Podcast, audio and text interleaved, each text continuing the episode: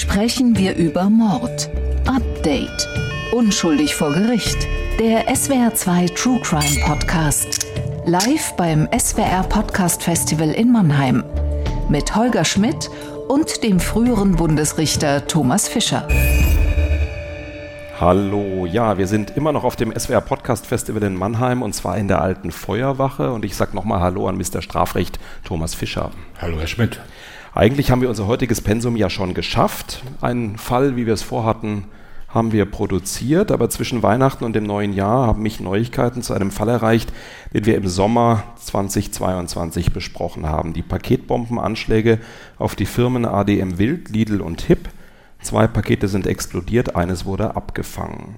Dieser Fall ist bis heute ungeklärt, auch wenn ein Mann aus Ulm 228 Tage als mutmaßlicher Täter in Untersuchungshaft saß. Dieser Mann, Klaus S., hat uns damals erstmals und exklusiv seine Geschichte erzählt. Wir verlinken diese damalige Folge, die den ganzen Fall nochmal von vorne bis hinten aufrollt, in den Show Notes unter dieser Folge. Jetzt aber gibt es die Neuigkeit, denn möglicherweise ist der Freispruch für Klaus S. nicht das wert, wonach es klingt.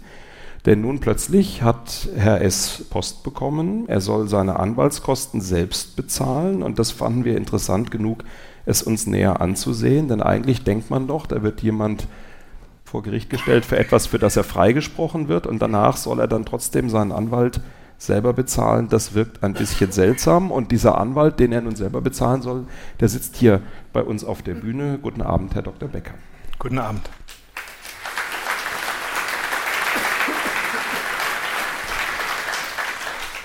Bevor wir aber mitten in den Fall und in die Neuigkeit springen, hören wir uns noch mal ganz kurz an, worum es im Fall des Paketbombers geht. Im Briefzentrum der Deutschen Post am Münchner Flughafen war am Mittwochabend ein verdächtiges Päckchen entdeckt worden. Der 44-Jährige erlitt ein Knalltrauma, hatte leichte Schnittwunden und später vor allem psychische Probleme. Beide in Handschellen, ich in Handschellen, meine Frau in Handschellen, saßen im Wohnzimmer. Ich hatte nur keine Ahnung, was die überhaupt von mir wollen.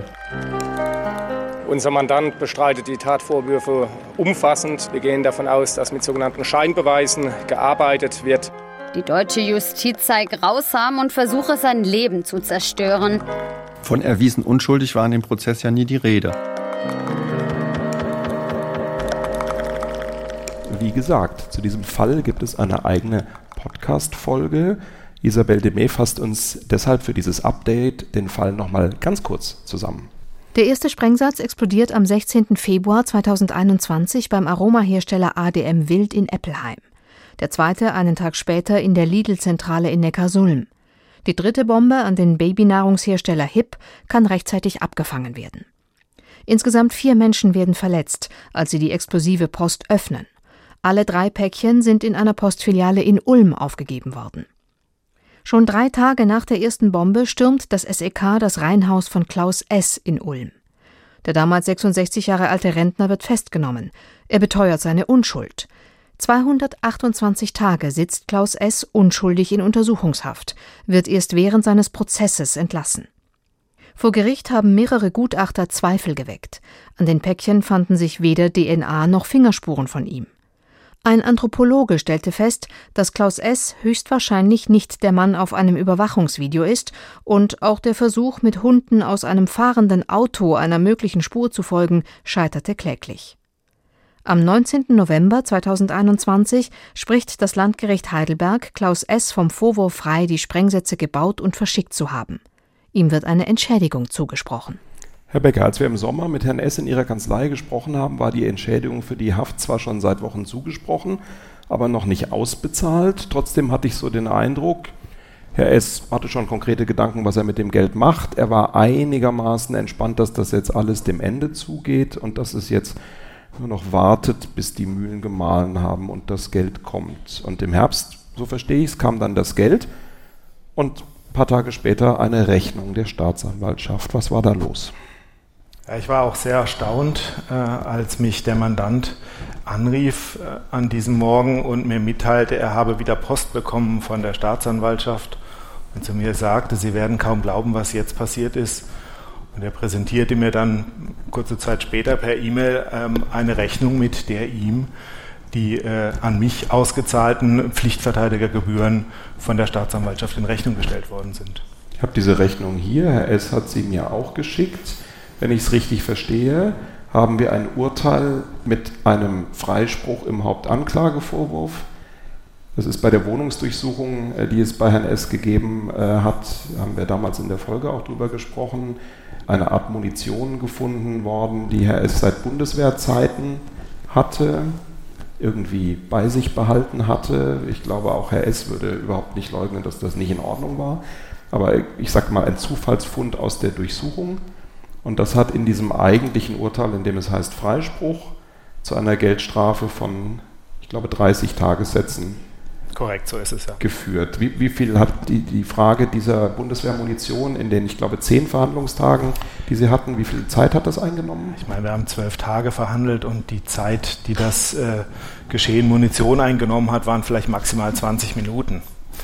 Es äh, stand nie im Streit, dass er das als Souvenir wenn man es so bezeichnen möchte, aus, aus der Bundeswehrzeit, mag üblich gewesen sein, damals weiß ich nicht, äh, behalten hatte und dass das in seinem Wohnhaus bei der Durchsuchung aufgefunden worden ist. Der Besitz von Munition ist äh, nicht erlaubt, wenn man dafür keinen Waffenschein hat. Dementsprechend äh, ist er dafür verurteilt worden, aber das war ein absolutes Randgeschehen. Wir haben thematisiert, ob man das einstellen kann. Die Staatsanwaltschaft hat das abgelehnt und deswegen ist er dann zu einer Geldstrafe verurteilt worden von 30 Tagessätzen was Thomas Fischer jetzt, glaube ich, nicht die Welt ist, oder? Eine, eine relativ kleine, harmlose Strafe. Na klar. So, und jetzt kommt eine Rechnung der Staatsanwaltschaft über ihre kompletten Gebühren für ein Schwurgerichtsverfahren über zwölf Tage. Das kann man ja eigentlich kaum glauben. Nein, ich bin an sich davon ausgegangen, dass das ein Versehen ist so ein Versehen kann sicherlich passieren, wenn ich mir vorstelle, bei der Staatsanwaltschaft sind jeden Tag hunderte solche äh, Kostenvorgänge abzurechnen, dass man vielleicht aus Versehen, weil er ja verurteilt worden ist, ihm jetzt die Kosten in Rechnung stellt als Verurteilten und dass das einfach durchgerutscht ist. Davon bin ich ausgegangen, habe zum Telefonhörer gegriffen, angerufen und gefragt, ähm, ist doch ein Versehen, oder? Und die Antwort? Nein, es ist kein Versehen. Wir haben das vorher abgestimmt. Äh, das soll so sein. Sehr gerne hätten wir das heute auch mit der Staatsanwaltschaft Heidelberg besprochen. Das Publikum lacht, weil wir gerade eben schon die Staatsanwaltschaft Mannheim hatten, die sich auch irgendwie mit uns nicht treffen wollte. Ich weiß nicht, ob wir irgendwas falsch machen oder ob ich irgendetwas falsch mache. Jedenfalls die Staatsanwaltschaft Heidelberg sieht sich nicht imstande dazu, heute etwas zu sagen, weil sie Herr Dr. Becker, Erinnerungen eingelegt haben. So heißt das Rechtsmittel äh, gegen eine Kostenentscheidung. Juristen sind ja manchmal seltsam. Die erinnern sich dann also gegenseitig daran, dass das alles irgendwie so nicht richtig ist. Und deswegen will man nichts dazu sagen. Aber wir haben ja Thomas Fischer. Sie haben sich das Urteil gegen Herrn S. angeguckt. Sie haben sich die Kostenentscheidung angeguckt. Ich glaube, Ihre, ich will es nicht vorwegnehmen, aber Sie sind genauso ratlos wie wir beide, oder? Nö, ich bin. Äh, Gut, wie, wie, wie, konnte ich? Nein, das bin ich, nein, das ist nicht mein Job, ratlos zu sein. Ähm, ich will sagen, ich bin äh, relativ überzeugt davon, dass der Herr Becker einfach recht hat.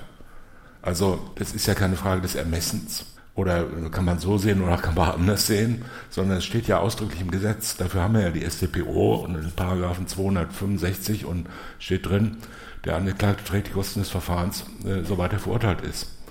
Und zusammen, äh, Entschuldigung, 465 und 467. Und 467 ist, der, ist die äh, Vorschrift für die Kostenentscheidung bei Freispruch.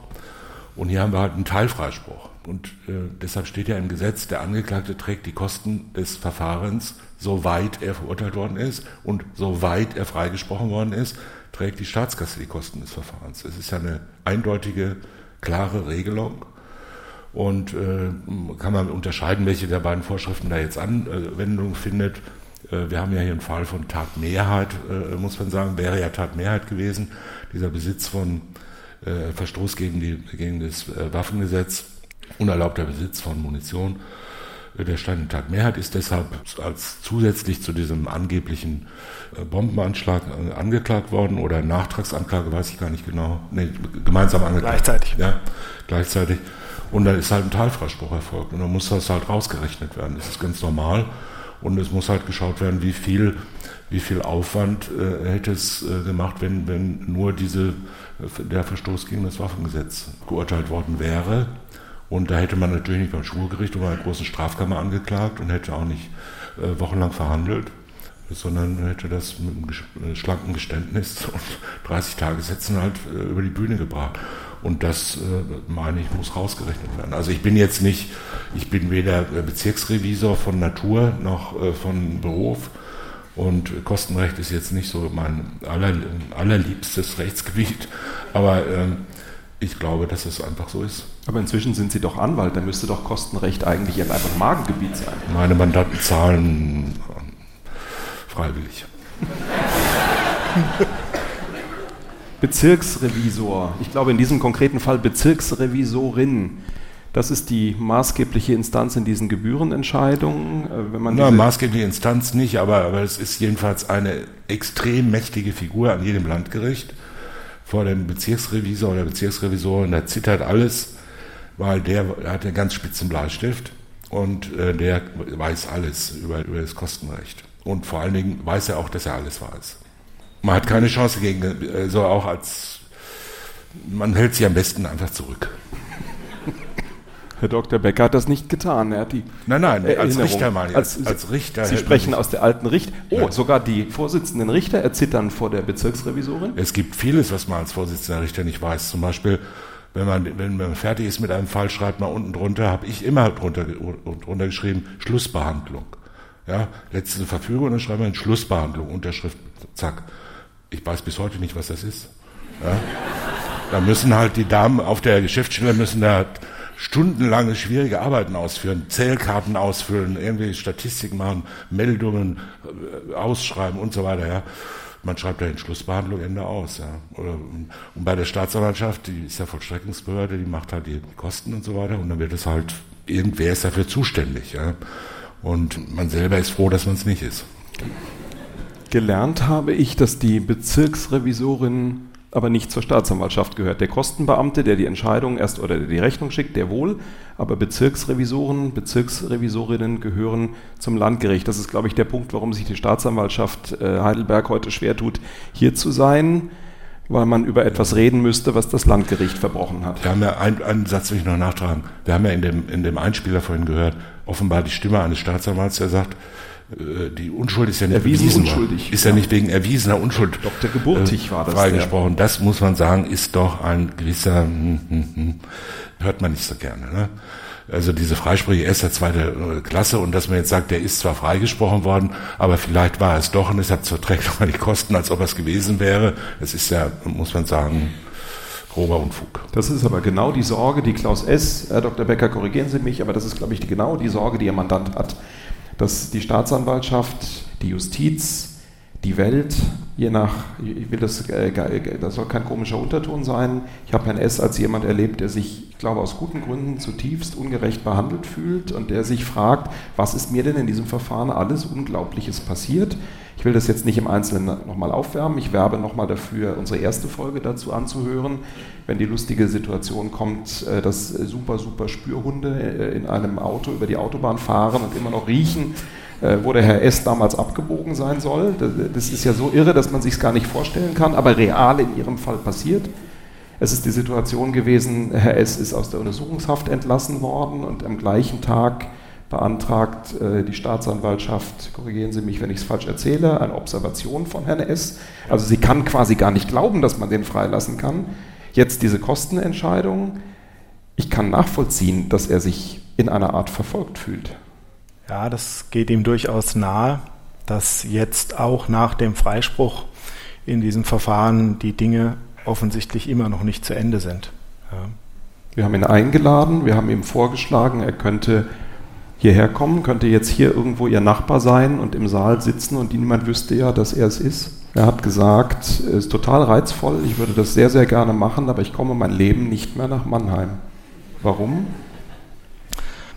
Ja, weil nach der Haftbefehlseröffnung in Heidelberg, wir haben ja seit einigen Jahren in Heidelberg keine äh, Untersuchungshaftanstalt mehr, die Fahrt nach Mannheim ging. Und weil er hier in Mannheim auch auf dieser Seite des Neckars, äh, des Rheins besser gesagt, die Untersuchungshaft verbüßt hat, die 228 Tage.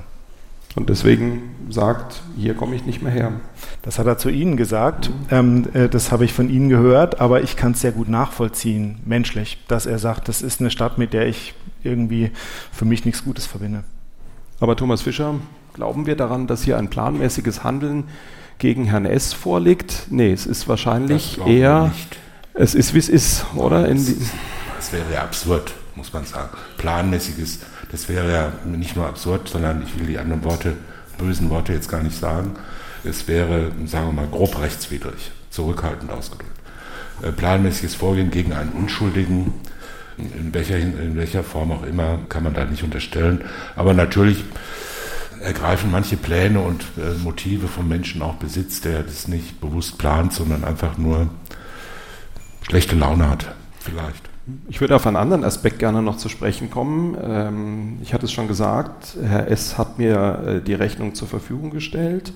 Herr Dr. Becker, ich oute Sie jetzt einfach mal, was Sie bekommen haben für dieses zwölftägige Schwurgerichtsverfahren, äh, in dem es ja wirklich hoch herging, um alles ging. Es gab ein ausführliches Zwischenverfahren. Äh, es war, glaube ich, ja, ein, wirklich ein größerer Prozess, oder? Oder ein mittelgroßer Prozess. Wie würden Sie es einschätzen? Definitiv, ja. Also insbesondere der, der Aktenumfang einer solchen LKA-Ermittlung, das war eine Ermittlung, die das Landeskriminalamt mit, ich glaube, 100 Beamten geführt hat, äh, das ist schon äh, erheblich, was da zusammenkommt an äh, Umfang an Akten. Sie haben für Ihre Verteidigung in dieser ganzen Sache, wenn ich es richtig verstehe, von Anfang bis Ende brutto 6.776 Euro bekommen. Da tue ich mich jetzt irgendwie schwer, dass das äh, auskömmlich sein könnte. Wenn Sie haben eine Kanzlei, Sie haben Mitarbeiter, Sie haben Büroräume. Kommt das hin? Wenn jedes Verfahren äh, so äh, von diesem Arbeitsaufwand vom Staat entlohnt würde, äh, sicherlich nicht. Ähm, Pflichtverteidigungen sind, wenn sie geführt werden, Mischkalkulationen. Es gibt auch äh, Pflichtverteidigungen, die gehen in anderthalb Stunden vom Amtsgericht noch nicht mal in einem Vormittag über die Bühne und für die bekommt man dann 10 Prozent davon und das ist dann vielleicht im Vergleich dazu gar nicht so schlecht bezahlt. Mhm. Aber Thomas Fischer, wenn wir es auf dieses Verfahren insgesamt angucken, ist das doch eigentlich kein Betrag, wo man sagen kann, das ist angemessen, dass ein Profi seine Arbeit richtig macht oder habe ich falsche Vorstellungen von den unermesslichen Reichtümern, die Anwälte so kriegen? Nein, äh, nein, das ist nicht angemessen, meine ich auch. Das ist nicht angemessen. Man kann davon äh, kaum äh, vernünftig wirtschaften und leben. Ja.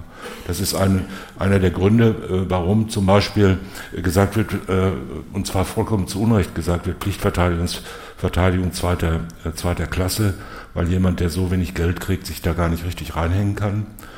Äh, ob man sich in was reinhängt oder nicht, ist aber keine, ist aber natürlich auch, ja, man darf es auch nicht übertreiben, aber ist nicht in erster Linie jetzt eine Frage des Geldes, sondern eine Frage der Persönlichkeit, ja. Äh, man kann natürlich jedes Mandat irgendwie, sagen wir mal, stark verschlanken und äh, vielleicht auch auf Kosten von Mandanten verschlanken, aber das ist mit Sicherheit sind das Ausnahmen und ist nicht die Regel.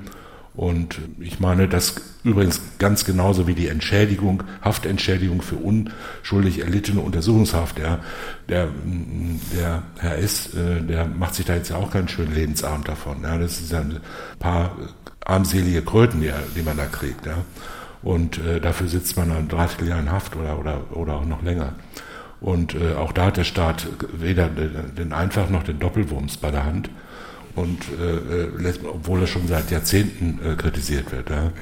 Und dasselbe gilt für die, für die Pflichtverteidigergebühren. Und sehen Sie da irgendeine Bewegung? Ist da justizpolitisch irgendetwas am Laufen? Man hört gerne, auch jetzt hier in der Anbahnung der Gespräche für die beiden Podcast-Folgen heute, habe ich aus einer der beteiligten Staatsanwälte sowas äh, gehört wie, oh, die hochbezahlten Anwälte haben Zeit, abends zu Ihnen zu kommen.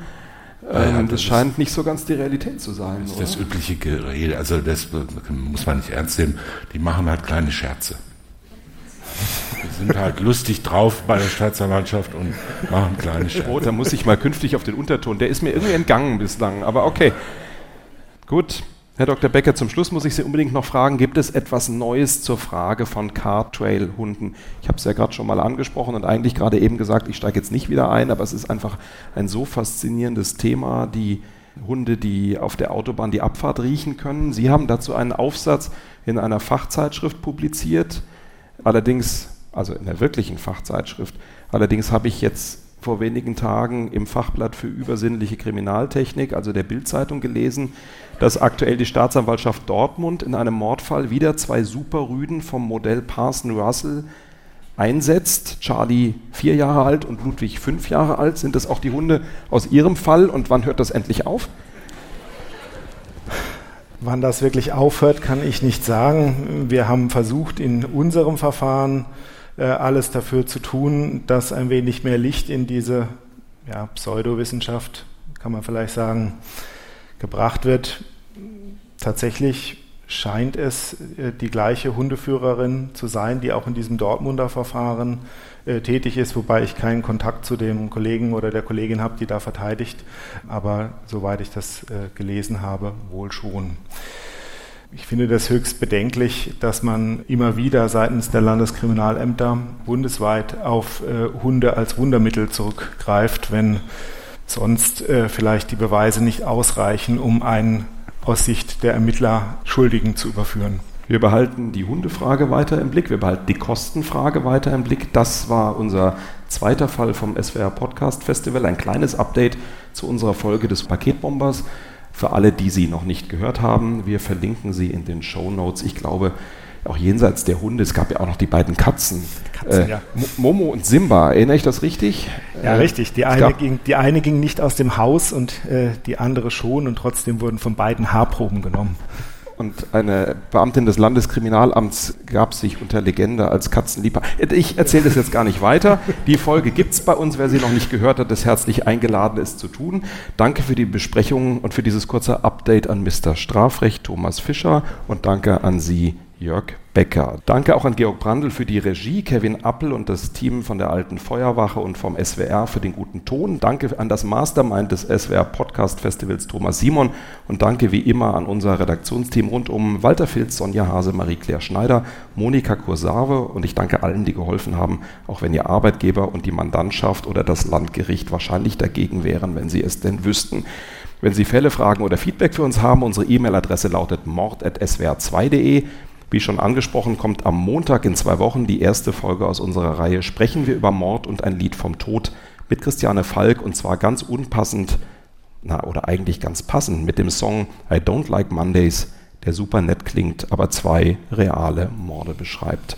Auf Wiederhören und Tschüss aus der alten Feuerwache in Mannheim sagt Holger Schmidt.